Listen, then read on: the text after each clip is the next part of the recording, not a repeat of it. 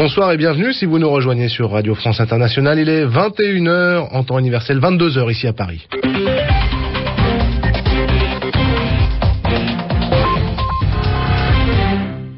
Journal en français facile avec Lucie Monnier-Reyes. Bonsoir. Bonsoir Guillaume, bonsoir à tous et bonsoir aussi à Mehdi Medeb. Bonsoir Lucie, bonsoir à tous. Au sommaire de ce journal en français facile, des violences en Chine. Des violences dans une ville de l'ouest du pays où habitent de nombreux Tibétains. On en parle dans quelques instants avec Sophie Malibaud. À la une aussi, les partis européens qui se préparent pour les élections. Les élections européennes, mais aussi régionales en France. Et vous verrez qu'en Ile-de-France, le parti président l'UMP a connu un duel de ministres. Et puis, comme chaque dimanche, l'expression de la semaine avec Yvan Amar. Le journal en français facile. Le Dalai Lama interdit d'entrer en Afrique du Sud. C'est ce que révèlent les médias sud-africains. Aujourd'hui, le chef spirituel, le chef religieux des Tibétains, a été invité à une conférence d'anciens lauréats du prix Nobel de la paix la semaine prochaine. Il a donc fait une demande de visa pour rentrer sur le territoire sud-africain, mais cette demande lui a été refusée par le gouvernement, car selon le Sunday Independent, ce refus serait dû aux pressions exercées par les autorités chinoises.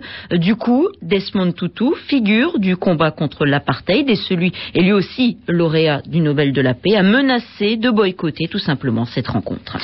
Les autorités chinoises qui continuent leur pression diplomatique dès qu'il s'agit de cette question très sensible du Tibet et qui continuent aussi leur pression sur le peuple tibétain. Ce qui provoque parfois des incidents, dit comme c'était le cas l'année dernière, souvenez-vous, avec des émeutes à Lhasa, la capitale du Tibet. Beaucoup plus récemment, ce week-end même, des émeutes ont eu lieu dans une ville de l'ouest de la Chine, une ville où il y a une forte population tibétaine. Tout est parti en fait avec la disparition d'un moine bouddhiste, un moine qui avait été interrogé par la police chinoise et qu'on n'a plus revu après. On ne sait pas s'il est mort ou s'il a simplement disparu.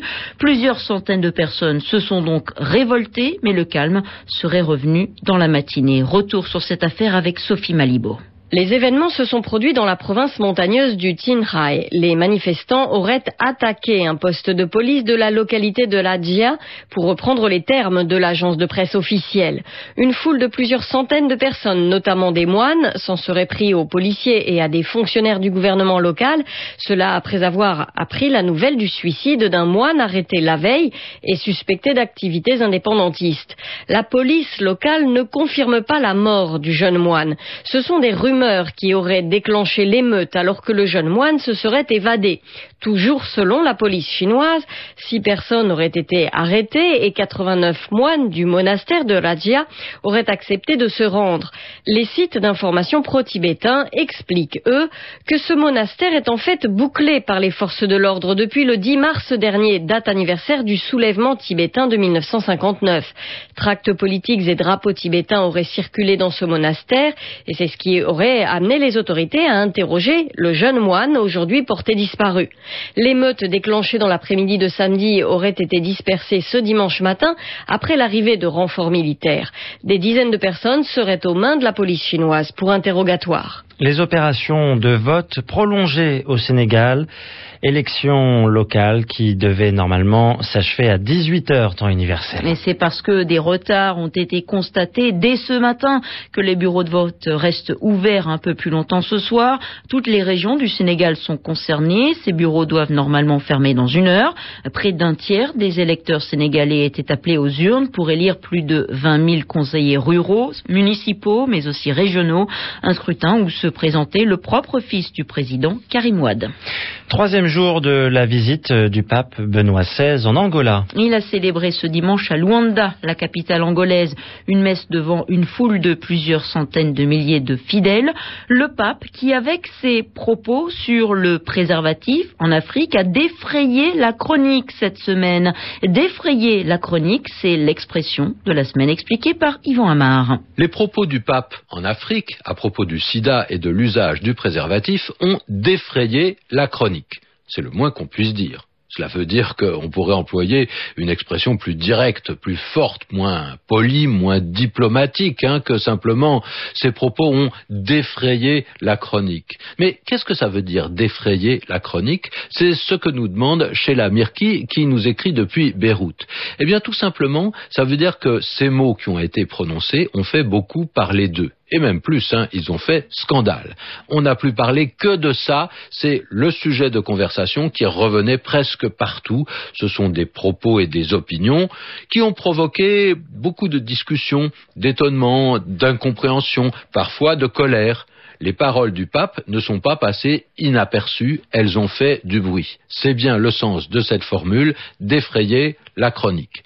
Alors, c'est une formule qui est ancienne et qui est figée ça veut dire que c'est une expression toute faite. On ne peut pas la changer. On ne peut pas dire, par exemple, d'effrayer une chronique ou d'effrayer des chroniques. L'expression fonctionne presque comme un seul mot. Alors pourquoi chronique? La chronique, souvent, c'est ce qu'on raconte de l'actualité. C'est ce qui marque l'époque où ça s'est passé, le temps où ça s'est passé. Ça vient de chronos, qui en grec veut dire le temps. Et puis, le verbe défrayer, il n'est presque jamais utilisé dans ce sens aujourd'hui, hein, sauf quand on rencontre cette expression. Et en ancien français, défrayer, ça voulait dire faire parler de soi on faisait les frais des conversations. C'est-à-dire qu'on donnait un contenu aux conversations, on donnait un sujet, on était le sujet des conversations et il nous en est resté cette expression d'effrayer la chronique. Merci Yvan Amar et à la semaine prochaine. En France, on se prépare aux élections européennes du mois de juin et à l'UMP, le parti présidentiel, on se prépare aussi pour 2010. Et oui, car en 2010, il y aura des élections régionales en France. Il faut donc désigner dans chaque région du pays des têtes de liste. Aujourd'hui, c'était le cas en Île-de-France, la région qui comprend Paris, et à l'UMP, deux membres du gouvernement se présentaient aux militants du parti. Le ministre, la ministre même de l'enseignement supérieur et de la Recherche, Valérie Pécresse, et le secrétaire d'État aux relations avec le Parlement. Et c'est Valérie Pécresse qui l'emporte, Florent Guignard. La victoire est incontestable et met un terme à une campagne interne parfois nauséabonde à coups de sondages secrets, d'intox et même d'attaques personnelles. Nicolas Sarkozy était intervenu pour mettre le holà à la surenchère. Pas question que deux ministres de son gouvernement se déchirent sur la place publique, à plus forte raison au moment où l'une, Valérie Pécresse, affrontait la grogne des chercheurs et des étudiants. Roger Carucci, de son côté, surnommé Droupi par le chef de l'État, a tout tenté pour combler son déficit de notoriété, y compris la révélation de son homosexualité. La région Île-de-France, c'est le combat de ma vie, aimait-il à répéter dans cette campagne, alors que Valérie Pécresse, jusqu'ici, a surtout brillé par son absence au Conseil régional. Mais à l'homme de dossier, à l'apparatchik, les adhérents de l'UMP ont préféré choisir une femme plus jeune et plus glamour, car voilà, selon les sondages, ces fameux sondages, Valérie Pécresse serait en mesure de reprendre la région aux socialistes. Et aux yeux de l'UMP, c'est bien là l'essentiel, effacer la gigantesque gigantesque claque de 2004, quand la gauche s'était emparée de 20 des 22 régions de métropole. La mobilisation est générale, puisqu'au total, pas moins de 8 ministres du gouvernement Fillon devraient battre la campagne des régionales l'an prochain. En Italie, il y a du changement dans le paysage politique. Et ce changement, il vient de la droite. L'Alliance nationale, qui est un parti très conservateur, a disparu. En fait, il s'est allié, il s'est fondu dans le parti de Silvio Berlusconi, le chef du gouvernement italien. Et maintenant, tout cet ensemble s'appelle le peuple de la liberté. En Macédoine, les bureaux de vote ont fermé à l'heure. Dans cette ancienne république euh, yougoslave, il y avait euh, des euh, élections présidentielles et locales. D'importantes mesures de sécurité ont été prises pour éviter toute violence. Rappelons-le, l'année dernière, les élections législatives avaient été marquées par des incidents, mais cette année, la commission électorale annonce qu'il n'y a pas eu d'incident.